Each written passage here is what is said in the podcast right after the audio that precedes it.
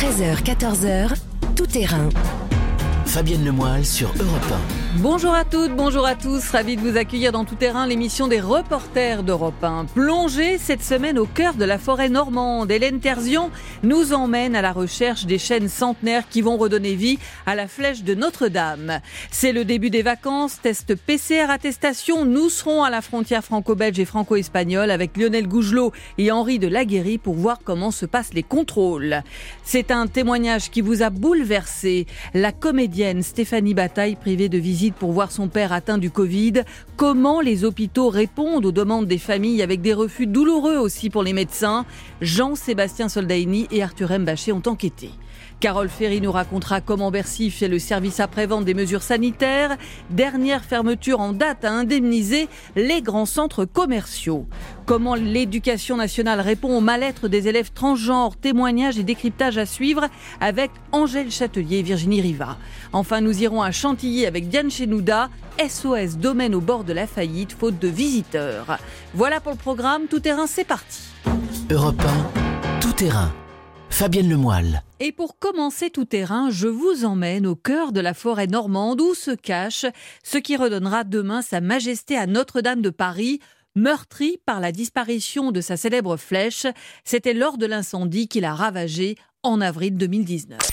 On a là-bas un arbre qui est gros, qui est bien droit. Ça a l'air d'être un bon candidat. L'expert forestier François Houet se plonge en premier dans les entrailles de la forêt pour ausculter ce candidat vieux de 180 ans. On va le mesurer avec les scieurs de chêne, etc. On va regarder quelles sont les pièces potentielles qu'on peut faire dedans. 80 cm de diamètre, plus de 16 mètres de haut. L'un des maîtres d'œuvre de la restauration de Notre-Dame, François Auger, voit déjà ce chêne constituer l'une des 2000 pièces de la flèche. Je sens bien dans le poinçon. C'est la colonne vertébrale de la flèche l'axe de la flèche. C'est la pièce maîtresse.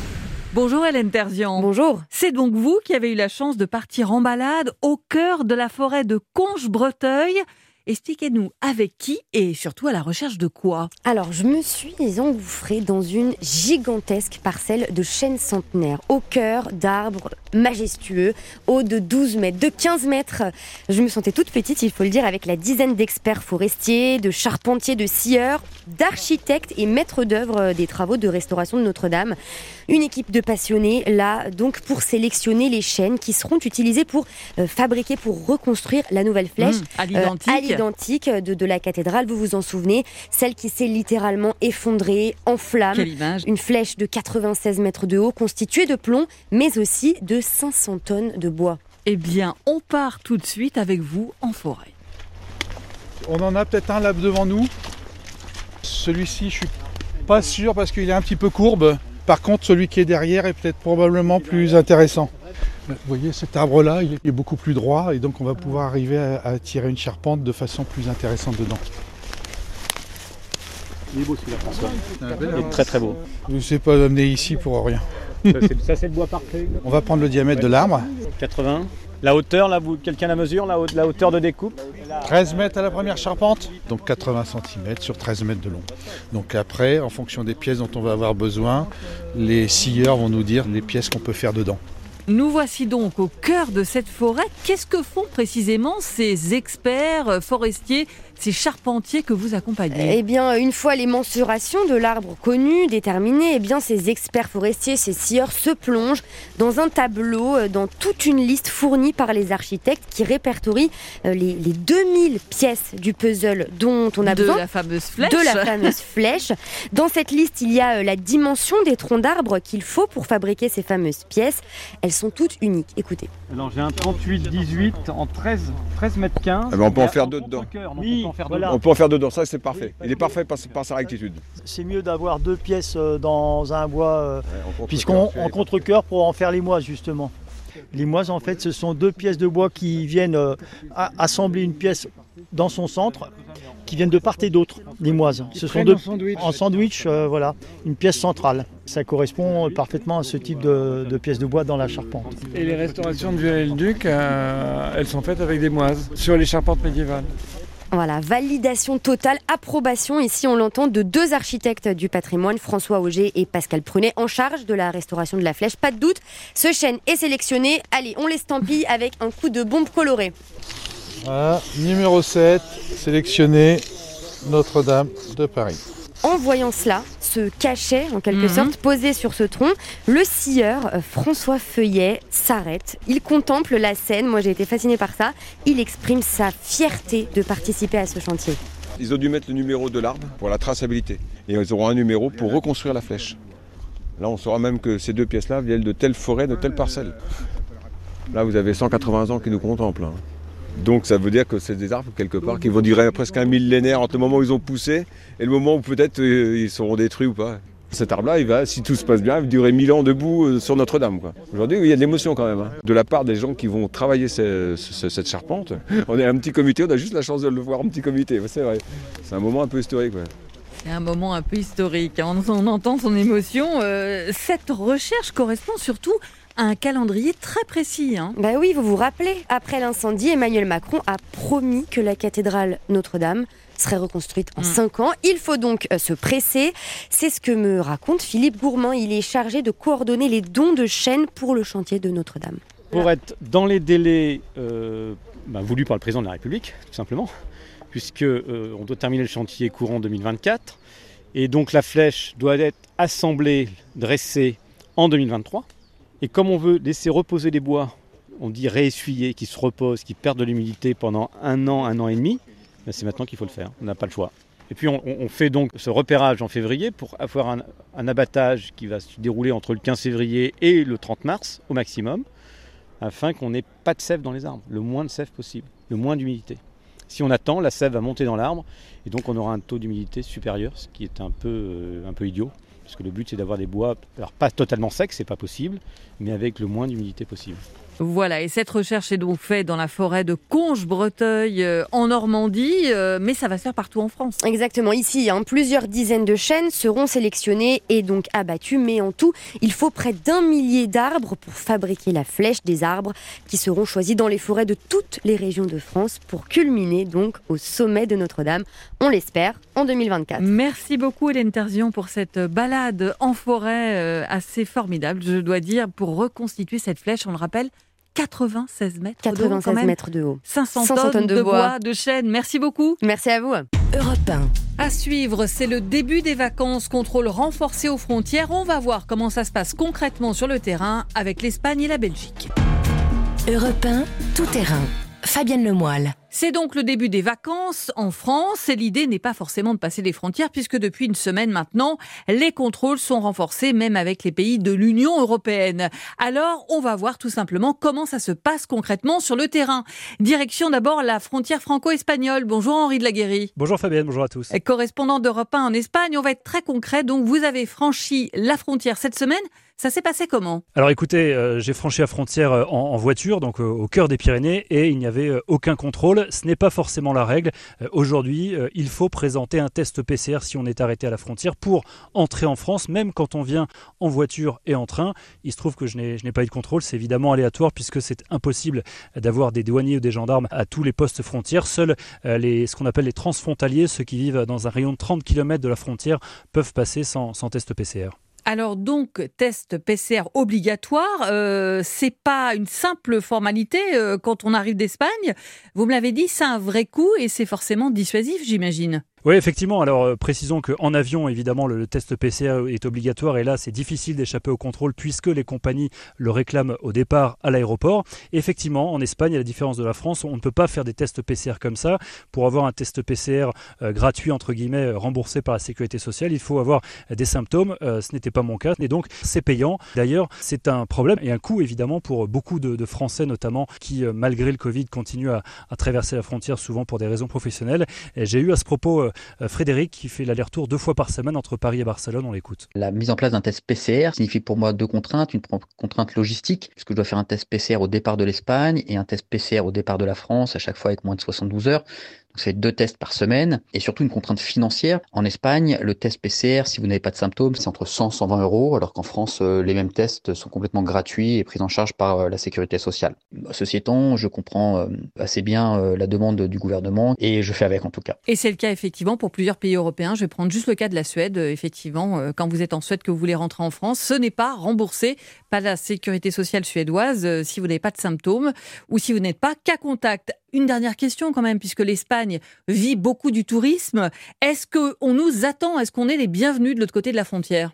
Non, absolument pas. On n'attend pas de touristes en ce moment. D'ailleurs, euh, la très grande majorité des régions sont fermées, donc techniquement, euh, on n'a pas le droit d'aller, euh, notamment en Catalogne, en Aragon, dans, la plupart des régions espagnoles. Juste les, Baléares, les Canaries et Madrid restent ouverts. Et encore, clairement, plus personne ne parle en ce moment du tourisme. On, ne sait même pas si les Espagnols pourront partir en vacances pour cette fameuse semaine sainte qui a lieu vers Pâques. On espère avoir encore des touristes cet été, mais vraiment, c'est un horizon qui semble encore très lointain. Les touristes aujourd'hui français ou, d'où qu'ils soient ne sont pas les bienvenus, d'autant plus que la plupart des Espagnols n'ont pas le droit de sortir soit de leur ville ou au moins de leur région. Merci beaucoup Henri de la Guéry. Merci Fabienne. Direction maintenant la frontière avec la Belgique. Bonjour Lionel Gougelot. Bonjour Fabienne, bonjour à tous. Vous, vous avez assisté à des contrôles avec des gendarmes français. Quelle est la règle déjà? Et Là aussi, est-ce qu'il faut un fameux test PCR oui. oui, oui, je vous confirme. Hein, c'est la règle de principe. Test PCR de moins de 72 heures obligatoire pour pénétrer sur le territoire français avec attestation, déclaration sur l'honneur d'un motif impérieux au déplacement. Mais ici, dans la zone frontalière de Maubeuge jusqu'à Dunkerque, eh bien, il y a des, des exceptions. Elles concernent les chauffeurs routiers, les travailleurs frontaliers ou les personnes qui se déplacent dans un rayon de moins de 30 km autour de leur lieu de résidence.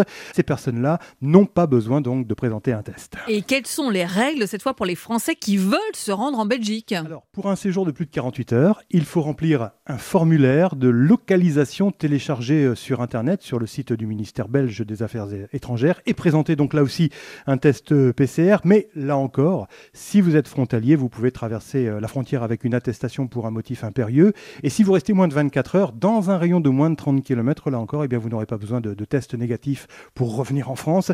L'exemple type, hein, c'est euh, l'habitant de Tourcoing qui peut continuer d'aller acheter son, eh tabac et faire le plein de carburant en Belgique sans trop de complications. Parce que ça coûte moins cher de l'autre côté de la frontière. Oui, effectivement. Et donc, comment ça se passe pour les entrées sur le territoire français? Vous avez donc assisté à des contrôles Oui, effectivement. depuis lundi dernier, les contrôles sont, systématiques, systématiques ou, aléatoires. Hein. En fait, ça dépend des, axes routiers euh, franco-belges, que ce soit des routes nationales, départementales euh, ou autoroutes. Alors, effectivement, j'ai assisté cette semaine à une opération avec les gendarmes de la compagnie de Dunkerque-Wamil sur la route qui relie euh, Brédune à La Panne en Belgique. Vous savez, c'est deux villes balnéaires qui sont situées chacune de chaque côté de la frontière. Et il faut dire que ce sont les automobilistes belges qui faisaient l'objet d'une attention toute particulière. Et pour ceux qui venaient de loin sans test, eh bien Fabienne, c'était demi-tour obligatoire. Là, vous pénétrez sur le territoire français, donc il faut un test PCR quand vous venez de Belgique. De la Belgique en France, non, on ne savait pas. Bah, il y a des grandes annonces qui ont été faites quand même. Hein. C'est à vous d'anticiper ces trucs-là. Donc bah, je vais vous inviter à faire euh, demi-tour. Vous ne pouvez pas pénétrer sur le territoire si vous n'avez pas de test PCR de moins de 72 heures. Alors voilà, donc vous l'entendez, mm. demi-tour, mais euh, en fait sur cette départementale, la majorité des, contrôles concernent les personnes qui vivent sur la frontière, hein. mais cela n'empêche pas la vigilance des gendarmes et de leur chef d'escadron, chacun commandant euh, la compagnie. Il y a des gens qui viennent faire leurs courses à la frontière belge, parfois qui viennent d'un petit peu plus loin que les 30 km, et c'est là où on intervient, parce que notre action est surtout dissuasive. Le but n'est pas de faire du, du, chiffre ou quoi que ce soit, c'est vraiment dissuader les gens de bouger et de répandre, de favoriser la propagation de la pandémie. Bon, et qui dit contrôle dit forcément embouteillage, j'imagine. Ah bah oui, euh, surtout sur euh, les passages frontières des, autoroutes où euh, des déviations et des sorties particulières sont, sont, mises en place pour pouvoir donc ralentir les véhicules. D'ailleurs, j'entendais cette semaine sur les radios belges des messages de mise en garde en direction des automobilistes, leur signalant en direction de la France, donc des fils ou des embarras de circulation, comme, euh, comme on dit en mhm. Belgique.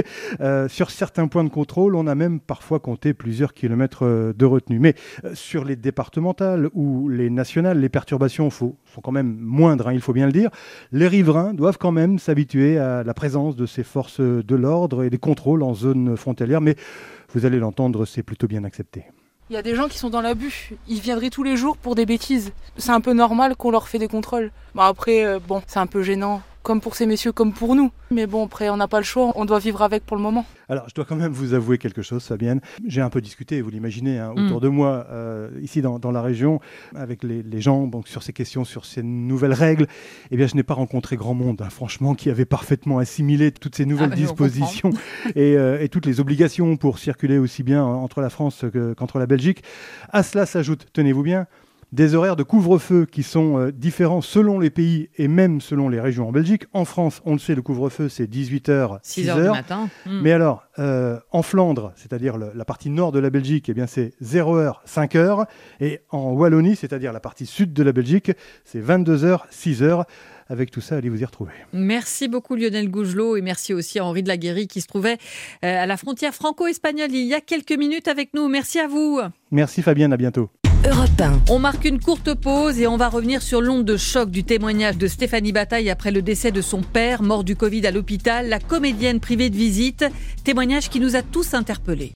Tout terrain. Fabienne Lemoyle. C'est un témoignage qui nous a tous bouleversés, celui de la comédienne Stéphanie Bataille. Son père est mort du Covid à l'hôpital, elle a été privée de visite. Elle s'est confiée à Patrick Cohen il y a dix jours sur Europe 1.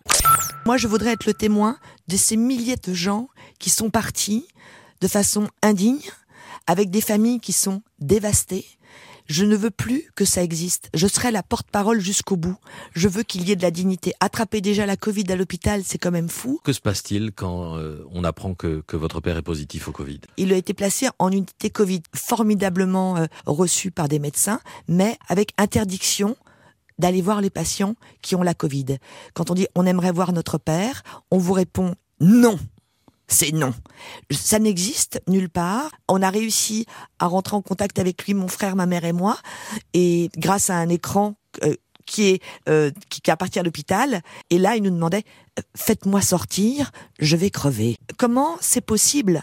Bonjour Jean-Sébastien Soldaini. Bonjour Fabienne. Ce témoignage euh, nous a beaucoup marqué, euh, beaucoup questionné aussi à la rédaction d'Europe 1 parce que euh, il interroge sur la manière dont une famille peut garder un lien avec un proche hospitalisé dans une unité Covid. Et c'est donc vous qui avez enquêté justement. Oui, il s'agissait de savoir si des enseignements avaient été tirés par rapport au début de l'épidémie, par rapport au printemps dernier. La règle était l'isolement total des malades, mais à l'époque, il n'y avait pas de masque, on maîtrisait mal les gestes barrières et les malades mourraient seuls. Donc j'ai fait le tour des hôpitaux pour savoir si la règle avait changé avec des aménagements pour que les familles puissent voir un proche en fin de vie atteint par le Covid. J'ai appelé aussi bien de grands CHU que de plus petites structures. Globalement, tout s'applique la même règle. Aucune visite tant que le patient n'est pas sur le point de partir. En revanche, dès que son état commence à se détériorer, des aménagements sont prévus. Mais ça dépend de chaque établissement. Ils sont souverains dans l'application de ces règles, donc ils adaptent comme ils veulent, comme ils peuvent. Leur défi, c'est de trouver un équilibre entre sécurité et humanité. Équilibre difficile à trouver, mais qu'il faut trouver parce que les services sont très sollicités par les demandes des familles. On va écouter euh, Valérie. Elle s'est confiée à Zoé Pallier. Euh, Sa maman a 73 ans. Elle est entrée au service euh, médecine générale de l'hôpital de Rincy-Montfermeil en Seine-Saint-Denis il y a trois semaines pour des problèmes neurologiques suite à des chutes. Sa mère était donc négative au Covid-19, mais comme le père de Stéphanie Bataille, elle a été contaminée à l'hôpital. Elle a donc été transférée dans une unité Covid. Et là, plus question de visite du tout, même si Valérie, sa fille, comprend que tout est fait pour éviter les contaminations avec cet isolement, vous allez l'entendre, elle s'en inquiète surtout si l'état de sa maman doit se dégrader. Quand j'ai eu l'annonce du Covid, je me suis projetée dans quelque chose de catastrophique en me disant euh, qu'elle risquait euh, de décéder du Covid, que je risquais de ne pas la voir. Ça voulait dire ne pas lui apporter euh, ni une aide morale, ni une aide matérielle. Et du coup, en une fraction de seconde, je me suis vue euh, prendre une blouse blanche, euh, me pointer à l'hôpital et essayer euh, de trouver la chambre, comme si j'étais du personnel hospitalier, ce qui est complètement irréaliste et pas raisonnable. Mais c'est inconcevable pour moi de me dire que dans ce- cette épreuve, on doit laisser quelqu'un tout seul. Je ne veux absolument pas l'avoir dans un lit de mort. Voilà. Donc, je ferai tout pour l'avoir avant, bien avant. Des mots terribles, on comprend bien que Valérie veut voir sa mère euh, tout le temps, euh, comme on le fait pour des maladies graves, c'est-à-dire des visites quotidiennes. Mais ces visites quotidiennes, on a bien compris, en cas euh, de patient atteint par le Covid, ce n'est pas possible. En théorie, c'est interdit, mais il y a tout de même trois cas où il peut y avoir des aménagements. Ça concerne les patients en fin de vie. Ensuite, il y a les personnes qui sont dans un état de détresse psychologique. On le sait, on l'a vu, l'isolement affecte profondément les malades, voire un ou deux de ses proches peut permettre au moral de repartir et ainsi favoriser la guérison. Et puis, il y a le cas des enfants mineurs. Voilà pour la règle. Est-ce que c'est partout pareil? Non, les Français ne sont pas égaux devant les visites aux proches en fin de vie parce que, je le répète, chaque hôpital est maître de son propre processus et certains sont plus ou moins stricts. Prenez le cas de Paris. La règle est clairement énoncée sur le site internet de la PHP. Si le patient est mourant, il laisse entrer un visiteur par patient et par jour. Alors, ce n'est pas toujours le même visiteur, on ne donne pas toujours le même nom. Ce peut être un conjoint et puis le lendemain, un enfant, par exemple. D'autres établissements vont un peu plus loin toujours dans ce souci d'équilibre entre sécurité des soignants et humanité vis-à-vis des familles. À Toulouse, à Grenoble, les CHU font le choix de la négociation. C'est une discussion entre familles et soignants. Ça porte sur le nombre de visiteurs qui peut être adapté, sur les règles à observer au cours de la visite. Ça va du simple respect de gestes barrières port du masque, gel hydroalcoolique, jusqu'à des mesures plus protectrices, comme le port d'une blouse, voire d'une surblouse. C'est du cas par cas, dans l'intérêt du malade toujours. Et puis, une fois que les règles sont bien établies, la visite ne se fait pas n'importe comment. Un rendez-vous est fixé et le personnel médical est là pour encadrer la rencontre. Et puis, il y a des établissements où, au contraire, euh, les règles sont beaucoup plus strictes, comme à Marseille. Là, il y a interdiction totale de voir un patient mourant atteint du Covid. Attention, c'est s'il est encore positif et contagieux. Dans ce cas, les adieux se font par visioconférence à l'aide d'une tablette numérique. C'est différent si le patient est redevenu négatif, ça existe, mais là, les visites sont autorisées. Alors, on le voit à travers votre enquête, euh, Jean-Sébastien Soldaini, et merci beaucoup. On voit que ce sont les médecins qui sont en première ligne pour dialoguer avec ces familles. Bonjour Arthur Mbaché. Bonjour Fabienne. Correspondant d'Europe 1 euh, dans l'Est de la France, une région qui a été euh, très marquée hein, depuis le début par cette épidémie. Vous avez justement rencontré un médecin à l'hôpital de Strasbourg et vous m'avez dit c'est sûrement une des situations les plus douloureuses de cette épidémie auxquelles doivent faire face les professionnels. Oui, c'est très difficile à vivre, euh, très douloureux. Ici à Strasbourg, on m'a raconté des scènes vraiment dures, des médecins qui craquent, qui se mettent euh, à pleurer au téléphone, parce qu'il faut imaginer d'ailleurs que ça se joue nous pas dans les couloirs des hôpitaux, hein, avec des soignants qui repousseraient des familles qui essaieraient de rentrer. Ça c'est très rare, ça se passe 99% euh, du temps au téléphone. C'est tous les jours et c'est compliqué d'être obligé d'être ferme, intransigeant, explique le docteur Mathieu Oberlin au quotidien auprès de malades Covid à l'hôpital civil de Strasbourg. Ça fait partie des choses les plus dures à vivre quand on annonce à une famille que leurs parents euh, se dégradent, que pour l'instant ils ne peuvent pas le voir parce que la situation ne paraît pas assez grave. Donc c'est des situations de grande détresse, c'est des choses qu'on refuse. On a aussi des sentiments et des émotions et on n'est pas quand même obtus et on n'est pas des murs froids euh, à appliquer strictement une règle. Et globalement, l'immense majorité des gens comprend, même si c'est très dur. On voit bien que c'est aussi difficile pour nous. Quoi.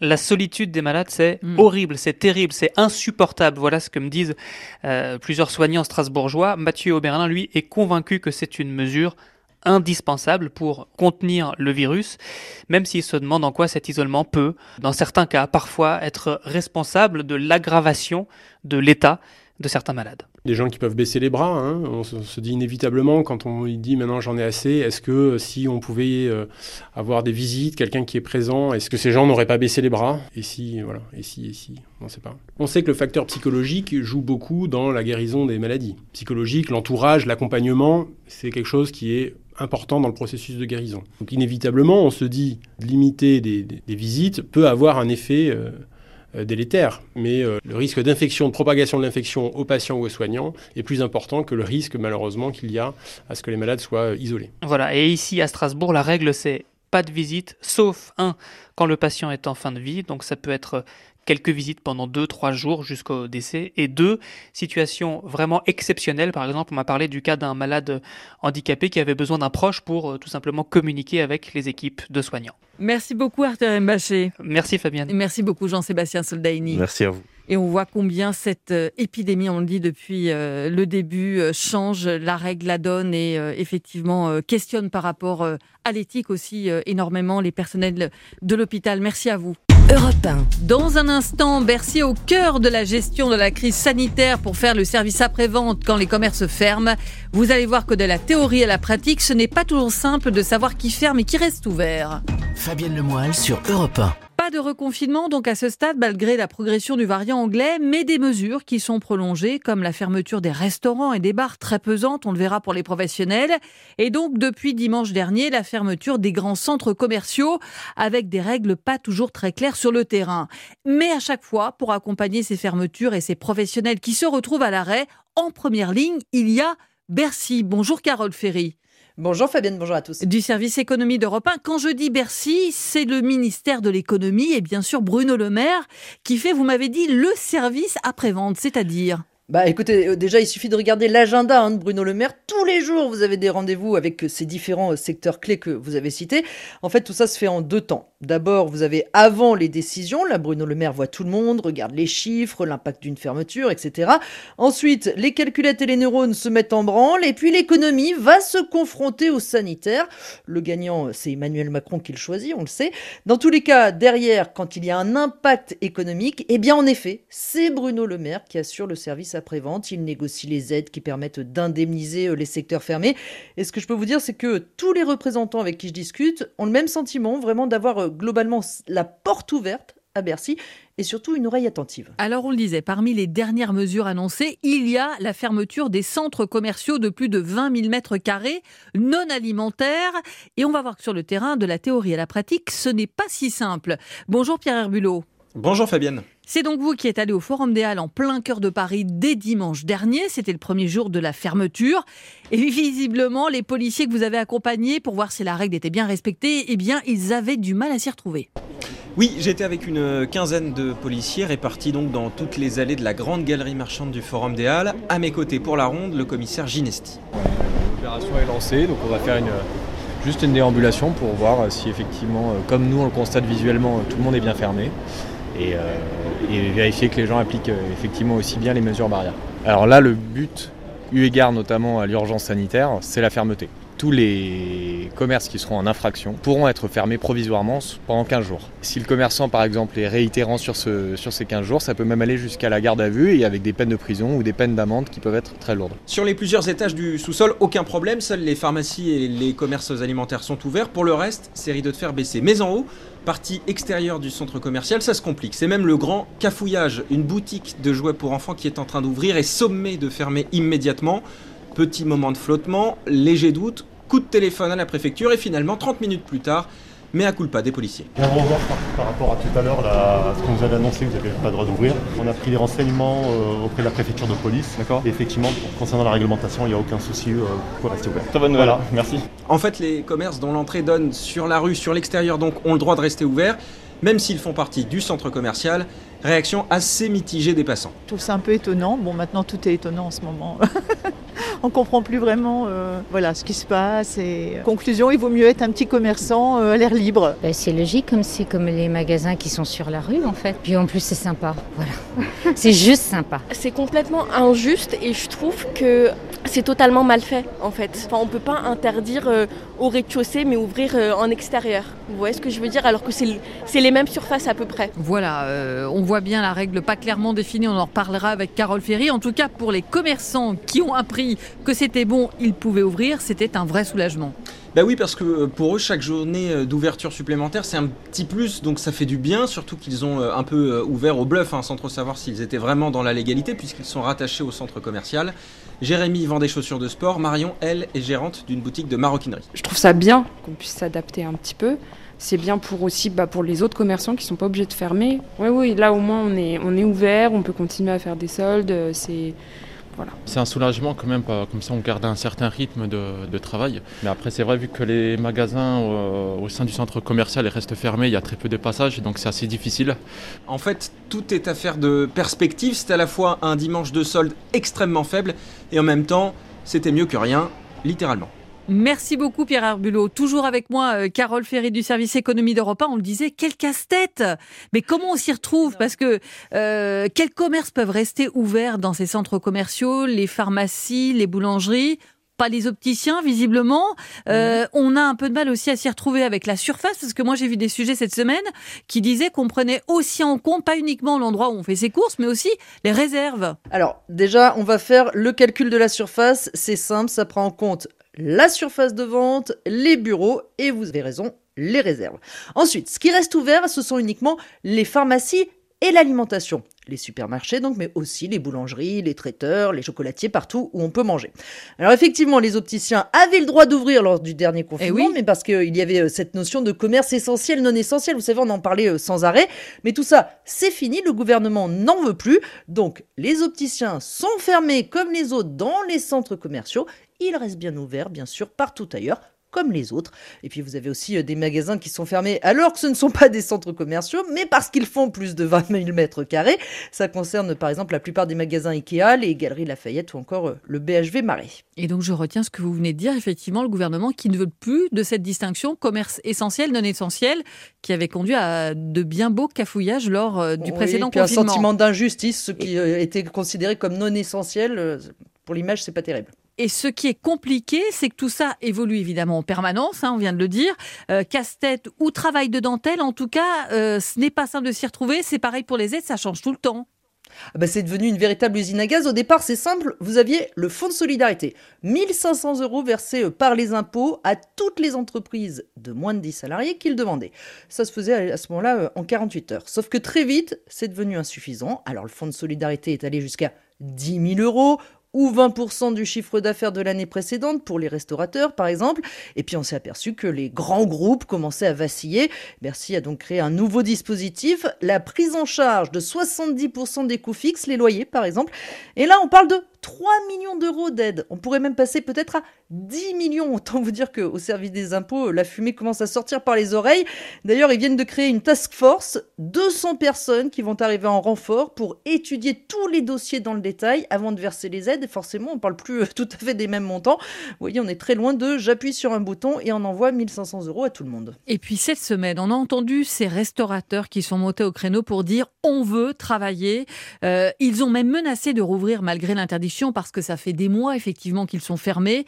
Euh, comme le patron du Pescador à l'île sur la Sorgue dans le Vaucluse, il s'appelle Julien Achard. Il a confié son ras-le-bol à Hélène Terzian. Nous avons mis un bar extérieur, un comptoir extérieur. Les gens sont partis manger sur des manches debout et les gens sont venus chercher ensuite leur plat, leur dessert, leur café. Et nous avons passé de midi à 3 heures. Euh, donc voilà, là c'était un coup de semence. Euh, maintenant, ils savent que nous sommes là, que nous sommes, que la colère commence à monter. Et je pense qu'elle est légitime. Qui pourrait vivre euh, cinq mois sans salaire euh, dans ce pays? Donc euh, nous le faisons. Donc nous avons pris notre mal en patience. Maintenant, il nous faut une date de réouverture claire et fixe et il nous faut euh, des réponses sur toutes ces aides. Nos fonds de commerce perdent de la valeur, nos trésoreries commencent à être à zéro. Donc, euh, combien de temps ça va durer? Qu'est-ce qu'il faut faire? Combien de temps ça va durer? On entend hein, ce cri du cœur hein, de ce restaurateur. Euh, Qu'est-ce qu'il leur a répondu, Bruno Le Maire? Je crois qu'il a été très ferme. Hein. Ah, ça, c'est le moins qu'on puisse dire. Hein. Il a tout simplement prévenu le matin même tous ceux qui allaient ouvrir eh ben, verraient leurs aides suspendues pendant un mois, définitivement en cas de récidive. Résultat, ben, au départ, vous aviez 200 à 250 restaurateurs qui avaient prévu d'ouvrir. Au final, vous en aviez 2-3 à Paris, une cinquantaine au total en France. Et encore, hein, vous l'avez entendu, ils ont servi à manger debout, dehors. Il faut dire que ces aides, elles sont loin d'être négligeables. Hein, et cette colère, en réalité, elle vient d'un immense ras-le-bol. Ça se comprend. Vous imaginez votre activité suspendue comme ça pendant des mois sans sans aucune idée de quand vous allez pouvoir reprendre, eh ben il y en a en effet qui sont au bout et qui Ah. le disent. Justement, il y a une perspective, une date de réouverture Non, pour l'instant? Non, bah c'est bien ça le problème en fait, Fabienne, hein, c'est que personne n'en sait rien, même le gouvernement. Tout dépendra bien sûr de la situation euh, sanitaire. Est-ce que ce sera pour les vacances de Pâques, pour cet été? Personnellement, je me risquerai pas à donner une prévision.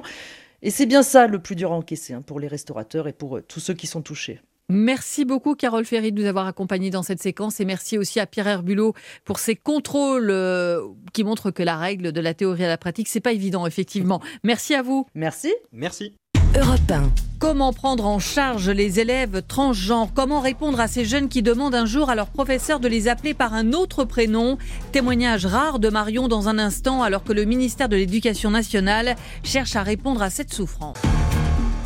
13h, 14h, L'actualité de la semaine racontée par ceux qui l'ont couverte. c'est tout terrain sur Europe 1. Fabienne Lemoyle. Comment prendre en charge les élèves transgenres à l'école? C'est la question que la rédaction d'Europe 1 s'est posée cette semaine. Des adolescents qui demandent un jour à leur professeur, parfois désarmés, de les appeler par un autre prénom parce qu'ils ne se reconnaissent pas dans celui qu'on leur a donné à la naissance. Des jeunes qui ne se sentent pas bien dans leur genre, filles ou garçons, comme Marion qui a témoigné jeudi matin sur Europe 1. Les gens, ils cherchent pas à comprendre. Je, je, d'un seul regard ou alors qu'ils cherchent pas à comprendre qui tu es et ce que tu as traversé pour, euh, pour en arriver là. J'ai encore des moqueries, j'ai encore tout ça, mais maintenant je sais qui je suis. Et c'est le plus important. Bonjour Angèle Châtelier. C'est vous qui avez recueilli ce témoignage et vous allez nous raconter l'histoire de Marion dans un instant. À vos côtés, Virginie Riva, bonjour. Bonjour. Spécialiste éducation d'Europe 1. Euh, si vous avez décidé d'enquêter au service société sur ce mal-être qui touche de plus en plus de jeunes, c'est parce que le ministère de l'Éducation nationale se mobilise sur cette question. Pourquoi maintenant, Virginie? Alors, les associations ont réclamé depuis bien longtemps hein, une prise en charge du sujet retardée sous Najat Vallaud-Belkacem à cause des polémiques sur le genre, vous vous en souvenez peut-être. Il y a deux ans, une campagne de sensibilisation sur la transphobie en milieu scolaire a bien été faite, mais depuis, rien. Alors, une première réunion a eu lieu au ministère il y a deux semaines. Et ce qui a sans doute accéléré les choses, c'est malheureusement un drame, le suicide de cette élève Fouad, mi-décembre, lycéenne trans de 17 ans qui étudie au lycée Fénelon de Lille. Elle n'était pas en phase avec son corps de garçon. Fouad était d'ailleurs son nom de naissance. Elle n'avait pas encore choisi son nom d'usage. Quand elle s'est suicidée, elle venait à peine de parler de sa démarche à ses camarades et d'entamer un changement vestimentaire. Et elle s'était euh, sentie discriminée par la réaction de la direction de son établissement. Les cas se multipliant face à des personnels non formés pour accueillir ces élèves parfois en grande souffrance, rue de Grenelle, on s'est donc décidé à agir. Alors Angèle Châtelier, euh, c'est vous qui êtes allée à la rencontre de Marion, dont on a entendu quelques mots en amorce de cette séquence. Vous allez nous raconter son histoire, mais déjà vous m'avez dit en enquêtant que le poids des mots, euh, le choix des mots a vraiment un sens dans ce dossier. Oui, hein. ils sont très importants. En fait, il y a tout un lexique à connaître quand on parle d'une personne transgenre ou quand on s'adresse à elle.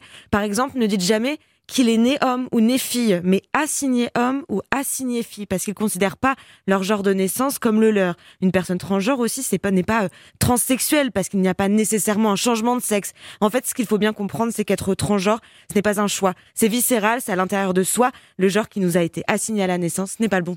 Alors, ce témoignage euh, qu'on va entendre n'a pas été simple à trouver, et c'est d'ailleurs par l'intermédiaire d'une enseignante qui a pris cet élève sous son aile. Exactement. Alors, je peux dévoiler ni son nom euh, ni où elle enseigne, car cette enseignante prend des risques à me parler. La jeune Marion que j'ai euh, rencontrée pour qu'elle me parle de sa transidentité est mineure et elle a une histoire familiale compliquée. Mais ce que je peux vous dire, c'est que cette enseignante est d'une bienveillance et d'une écoute incroyable. Elle suit Marion depuis plusieurs mois parce qu'elle a vu son mal-être grandir, car comme on l'a vu à Lille, on le disait, ça peut virer au drame. Et pourquoi c'était important pour Marion de témoigner? Déjà, il faut savoir que Marion s'assume en tant que femme depuis seulement un an, il y a eu tout un processus avant ça, comprendre ce qui se passe, euh, savoir mettre des mots euh, dessus, rencontrer son enseignante qui la soutient et qui l'accompagne. Puis elle a dû subir les moqueries, les incompréhensions, mais elle voulait me partager son histoire justement pour que le regard change sur les personnes transgenres, que quand elles ont enfin euh, réussi à faire leur coming out, quand elles sont bien accompagnées, bah, c'est une véritable libération. Comme elle me l'a dit, elle sait enfin qui elle est et vous allez l'entendre. Oui, Marion était extrêmement émue de parler à mon micro de son histoire. Elle avait souvent les larmes aux yeux et surtout quand elle me parlait de son quotidien au lycée. Les gens, ils cherchent pas à comprendre, ils jugent euh, d'un seul regard ou alors qu'ils cherchent pas à comprendre qui tu es et ce que tu as traversé pour, euh, pour en arriver là. Je pense qu'il faudrait réaménager euh, certaines choses pour faire sentir mieux les élèves. Me genre du, mauvais genre. Je le, le vis pas forcément très bien, mais vu que c'est assez récent que j'ai vraiment pu mettre des mots sur tout ça, faut aussi que moi je fasse la part du chemin et pour que les autres fassent de même. J'ai encore des moqueries, j'ai encore tout ça, mais maintenant je sais qui je suis. Et c'est le plus important. Et donc Marion, comme euh, ces élèves dont on parlait, a demandé à ses professeurs de l'appeler désormais Marion et pas de son ancien prénom de naissance. Oui, exactement. Mais c'est vrai que vous le disiez au, début dans votre introduction, euh, des fois ils sont désarmés, est-ce qu'ils ont le droit de le faire ou pas? Tout ça, on va en parler. Euh, Justement, comment les enseignants accueillent ce type de parole? Bah, J'ai pu rencontrer Laurence Desmarais, qui est secrétaire départementale du syndicat SNUEP FSU. Elle me l'a dit, pour l'instant, les enseignants bricolent. La première chose à faire, c'est l'écouter. Ne pas être dans le jugement, être dans l'écoute et lui dire, écoute, on va essayer de faire en sorte que tu ailles mieux, parce que c'est une très grosse souffrance. Je me réveille un jour dans un corps qui est qui correspond pas avec, avec mon état d'esprit, avec mon cerveau, avec ça doit être quelque chose mais extrêmement violent. Ça serait vraiment génial si on pouvait avoir euh, quelqu'un de référent, quelqu'un qui nous dit attention, vous avez le droit de faire ça, mais ça vous pouvez pas le faire, parce qu'il y a aussi une question de responsabilité. On a des enfants mineurs. Moi, ce que j'aimerais bien, c'est qu'on puisse déjà euh, pouvoir se dire qu'on peut former les personnels et qu'on s'appuie sur les assos parce que eux, ils vivent les choses au quotidien. Et il y a plein de gens de bonne volonté, vraiment plein de gens. Merci beaucoup Angèle Châtelier pour euh, ces témoignages. Je crois que vous avez été beaucoup marqué par cette rencontre. Hein. Oui, parce que c'est vrai que j'ai vraiment ressenti la souffrance, euh, la souffrance de Marion. On a aussi échangé des messages euh, après, après notre entretien. Je l'ai remerciée elle aussi. L'objet de son témoignage, c'était aussi de dire je sais enfin qui je suis, c'est une délivrance et vous l'avez entendu, c'est tout ce qui compte pour elle. Merci beaucoup Angèle Châtelier. Virginie Riva, on entend la difficulté du monde enseignant et des personnels de l'administration à faire face à ces demandes. On en est où de la réflexion? Alors l'idée, hein, selon ce qui a été dit aux associations et confirmé par le ministère, c'est d'établir un guide qui sera distribué à tous les personnels de l'éducation nationale, si possible avant la rentrée prochaine, afin que l'accueil d'un élève trans soit à terme le même partout, hein, quelle que soit la personne que l'on a en face, surveillant, prof, directeur. Typiquement, euh, l'une des demandes principales, c'est que doit faire un prof quand un élève lui demande de l'appeler par un autre prénom, hein, on l'a vu. Peut-on le faire si les parents s'y opposent? Eh bien, la réponse, elle sera dans le guide. Oui, le ou la chef d'établissement peut faire le nécessaire pour changer le prénom dans tous les documents scolaires, hein, carte de cantine, liste d'émargement, parce que ça n'est pas un changement juridique de prénom à l'état civil qui, là, nécessiterait l'accord des représentants légaux, en général les parents. Alors, avant la rédaction d'un tel guide, en ce moment, le ministère est en train d'auditionner des associations spécifiquement trans, car il n'y en avait pas autour de la table lors de la première réunion. Enfin, le ministère nous dit que la formation des personnels est pour eux une priorité. Là, sur ce point, les associations sont plus dubitatives, car euh, en formation initiale notamment, il n'y a pas de module obligatoire sur ces thématiques. Merci beaucoup Virginie Riva, merci beaucoup donc Angèle Châtelier de nous avoir accompagnés dans cette séquence de tout terrain. Merci à vous. Merci Fabienne. Merci Fabienne. Europe 1. Pour terminer, on part à Chantilly. Le domaine lance un appel au secours car ce joyau est au bord de la faillite faute de visiteurs. Europe 1, tout terrain. Fabienne Lemoyle. Et pour terminer tout terrain, l'appel au secours du château de Chantilly au bord de la faillite, privé de sa principale ressource, les visiteurs. Bonjour Diane Chenouda. Bonjour Fabienne, bonjour à tous. Du service culture d'Europe 1, c'est donc vous Diane qui êtes allée au domaine de Chantilly et c'est vrai qu'en ce moment c'est vraiment la belle endormie. Ah oui, euh, là où il y avait 400 000 visiteurs par an, on n'entend plus que le cri déchirant des corbeaux, des oiseaux, des canards, dans l'immense parc du château, un très beau château Renaissance, entouré d'eau. Le domaine de Chantilly, c'est un joyau, hein, Hmm. entouré de la forêt alentour. Et on, on ne le sait pas toujours, mais c'est le deuxième musée de France, Ah après le Hmm. Louvre. C'est incroyable. La deuxième collection de peintures anciennes, Raphaël, De Vinci et j'en passe. Mais le musée est donc toujours fermé. Il a été fermé cinq mois en 2020. Et oui, il n'y a personne dans le parc qui est payant et qui est ouvert au public. J'y suis allée en semaine et j'ai juste croisé ce jeune couple. C'est très calme, il n'y a personne, mais, euh, mais bon, ça, ça fait un petit tour euh, en plein air, c'est agréable. On a, on a vu euh, le parc, il y avait des choses intéressantes, les kangourous. Donc, Il y a des kangourous dans le parc? Oui, des wallabies euh, vraiment au fond du parc. Personne non plus dans la boutique du château, comme le confirme la vendeuse Hélène. Non, non, c'est une catastrophe là. Ce matin, on a une vente par exemple en boutique. Donc euh, c'est très peu. Et ce week-end, bah, 200 visiteurs à peu près. Et puis 400 euros à la boutique, c'est. Même pas ce qu'on fait en semaine, euh, normalement euh, hors saison. quoi. Mais bon, on, a bien conscience que de toute façon, c'est une catastrophe. Oui, oui. Pourtant, bon, ils ont fait l'effort d'ouvrir le parc, d'ouvrir la boutique, de faire des belles décorations. Ça nous a attiré un petit peu de monde, mais pas suffisamment pour redresser la barre. Personne non plus dans les grandes écuries, euh, qui sont quand même la pièce maîtresse aussi du domaine. hein. Absolument, Fabienne. Personne non plus au musée du cheval, euh, là où se bouscule la foule euh, habituellement, euh, comme en témoigne Lisa, euh, l'une des cavalières. Oui, voilà, il y a- en principe, ici c'est plein. Euh, voilà, il y a du monde qui se balade un petit peu partout dans le musée. euh, et puis, euh, voilà, on fait nos présentations, on fait les spectacles, on répond aux questions. Donc, euh, voilà, ça permet d'avoir un quotidien hyper vivant d'habitude. Et là, bah, c'est mort, voilà. Hein.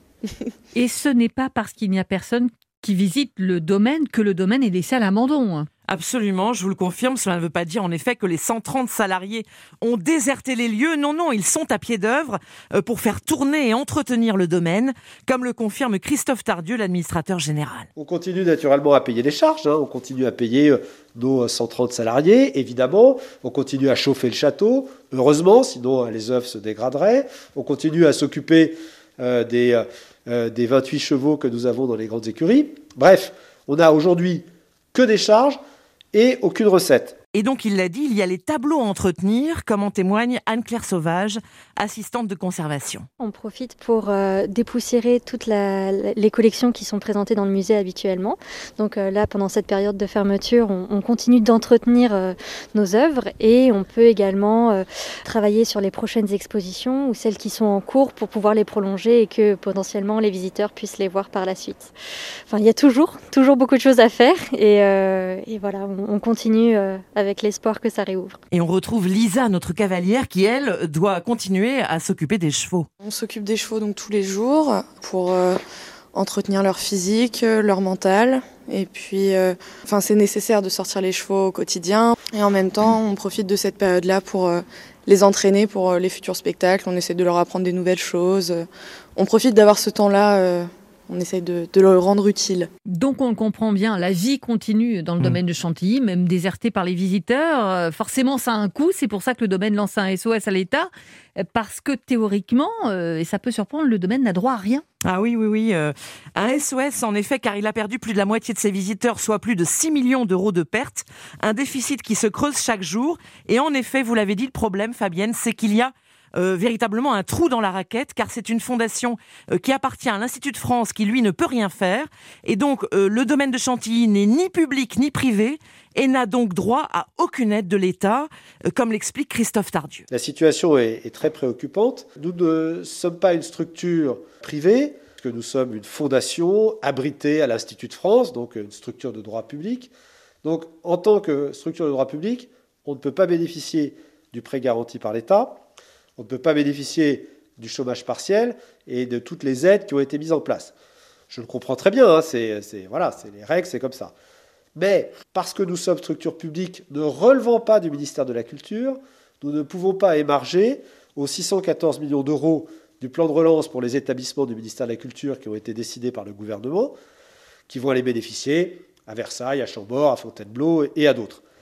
Et donc, bah, c'est un peu compliqué pour nous parce qu'on ne peut pas bénéficier des aides pour le privé, on ne peut pas bé- bénéficier des aides pour le secteur public, ce qui fait que d'après nos calculs, et ils sont assez précis là-dessus, fin mars, on n'a plus d'argent dans la trésorerie. Et donc, alors là, on se retrouve dans une situation, je crois que ce domaine n'aura jamais connu, c'est-à-dire que Chantilly, fin mars, début avril, si rien n'est fait, sera quasiment en cessation de paiement. Il y a un moment où euh, on est fermé, on n'a plus de ressources, on a bientôt plus d'argent dans la trésorerie, donc qu'est-ce qu'on fait? D'où l'appel aux dons. Oui, complètement. Un appel aux dons qui lui a permis de récolter plus de 100 000 euros. Mais cela ne suffit pas, bien sûr. Et, et franchement, si rien n'est fait, il ne pourra plus payer ses salariés à partir du mois d'avril.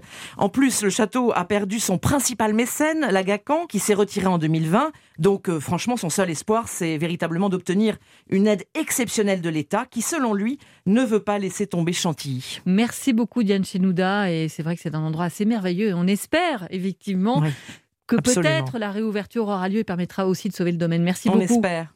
Europe 1. Tout terrain, c'est fini pour aujourd'hui. Merci à tous les reporters et spécialistes d'Europe 1 qui ont participé à l'émission. Hélène Terzian, Lionel Gougelot, Henri Delaguérie, Arthur Mbaché, Jean-Sébastien Soldaini, Virginie Riva, Angèle Châtelier et à l'instant Diane Chenouda. Un grand merci aussi à Rémi Duprat et Jérémy Hébert pour la réalisation, Capucine Patouillet pour la coordination. Je vous rappelle que vous pouvez réécouter Tout terrain en podcast sur europe1.fr.